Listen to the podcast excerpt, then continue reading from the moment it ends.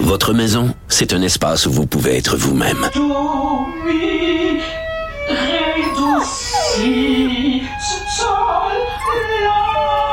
Elle mérite d'être bien protégée et vous méritez d'être bien accompagné. Trouvez la protection la mieux adaptée à votre maison avec Desjardins Assurance et obtenez une soumission en quelques clics sur desjardins.com.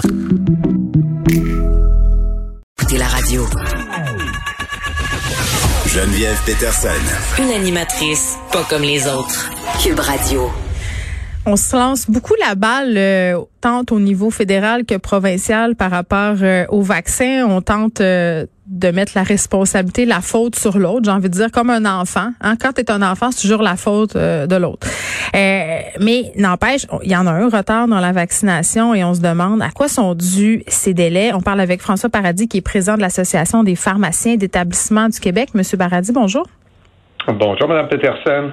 Bon, euh, à prime abord, là, quel rôle jouent les pharmaciens d'établissement dans la campagne de vaccination présente?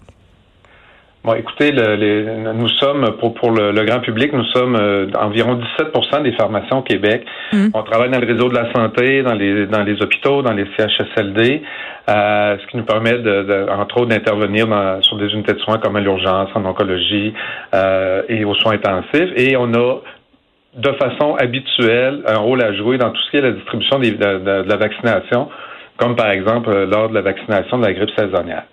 Évidemment, avec la, la, la, la COVID, la vaccination contre la COVID, ben, les pharmaciens d'établissement, on, on, se charge de, de s'assurer que euh, on, va pouvoir administrer à, nos patients des vaccins qui vont être de bonne qualité, euh, qu'on va respecter tout ce qui est processus de, de, de distribution, de conservation des vaccins. Mm. On va s'assurer aussi de mettre en place les procédures justement pour euh, préserver la qualité de nos vaccins et on va contribuer aussi à la tenue des registres de vaccination. Donc, en résumé, c'est un peu notre rôle dans, dans, toute la chaîne.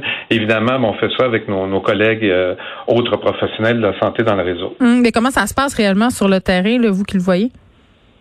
Ben, comment ça se passe? Euh, en, fait, il faut, réaliser que c'est une opération d'une très grande complexité logistique, ben du fait que si, on, si, on, prend en considération qu'on veut vacciner le plus rapidement possible, en tenant compte de, nos critères de vaccination qui font en sorte qu'on veut d'abord vacciner nos clientèles vulnérables, comme par exemple les, personnes qui sont en CHSLD, euh, vacciner aussi rapidement les, travailleurs essentiels. Tout ça sans perdre aucune dose de vaccin et sur un territoire aussi grand que le Québec.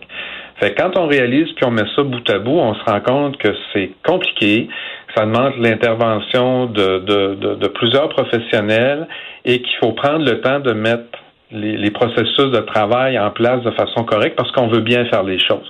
On veut vacciner rapidement, mais comme mm. je vous le disais tout à l'heure, on veut aussi que le vaccin qu'on va qu'on va donner va être euh, va être de bonne qualité. Et puis pourquoi j'insiste là-dessus, c'est qu'on fait affaire actuellement, euh, les deux vaccins qui sont disponibles, celui de Pfizer et celui de Moderna, euh, c'est des vaccins qui sont essentiellement fragiles. Donc, ils ont des, des caractéristiques de conservation qui sont assez exigeantes. Bon, je pense que la plupart des gens savent maintenant, par exemple, que le vaccin de Pfizer, ben, il faut le conserver dans des, des, des, congélateurs euh, qui peuvent congeler à moins 70 degrés Celsius. Puis, on peut pas déplacer le vaccin actuellement, selon les, les, les critères de la compagnie. Donc, Déjà là, on a un défi de, de s'assurer d'une part que quand on va recevoir les vaccins, ils vont être entreposés correctement, qu'on va ensuite s'assurer que entre mm. le moment où on sort les vaccins du congélateur pour les administrer à, à, nos patients, qui vont avoir gardé leur propriété, et, et, et tout ça en s'assurant encore une fois de ne pas perdre une dose de vaccin. Donc, c'est là qu'est le défi. Puis plus on avance dans le temps, plus euh, finalement cette logistique-là est de mieux en mieux rodée, ce qui fait en sorte qu'on va être capable, on est déjà capable, on va être capable d'accélérer encore toute la mécanique de vaccination, évidemment au rythme où les vaccins vont, vont nous arriver. On est-tu vraiment si en retard que ça? Ben, je pense qu'il faut relativiser tout ça parce que encore une fois, les, les vaccins euh, dans le temps des fêtes là, sont arrivés un peu au compte-goutte, je vous dirais. Euh, dans le cas de Moderna, ils sont arrivés un peu plus rapidement que prévu.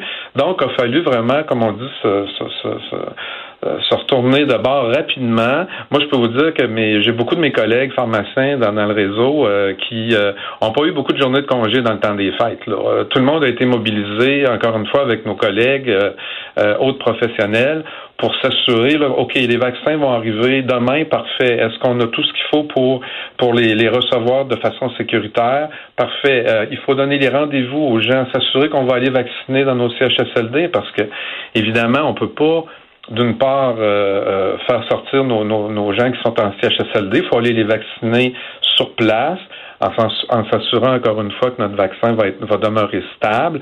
On ne veut pas non plus amener des gens euh, de l'extérieur dans les CHSLD pour eux-mêmes les vacciner. Fait que ça a été très complexe, mais plus on avance dans le temps, plus finalement on, la machine est huilée, puis plus on va être en mesure de, de, vacciner de façon euh, systématique euh, assez rapidement. Bon, euh, on on a dit plus récemment euh, cette semaine qu'on n'avait pas atteint notre vitesse euh, de croisière. Puis en vous entendant, c'est bien évident que ça prend un certain moment pour s'adapter, là, notamment, j'imagine, à cause de la conservation de ce vaccin-là euh, qui a l'air compliqué. Est-ce que c'est majoritairement à cause de tout ça? C'est à cause justement du fait qu'on doit les garder, ces vaccins-là, à des températures très froides, que ça gêne le processus? Ben, c'est sûr que ça complique le processus. Je vous parlais tout à l'heure du vaccin de Pfizer qui, qui doit être conservé à moins 70. On ne peut pas le déplacer. Je vais vous donner un exemple.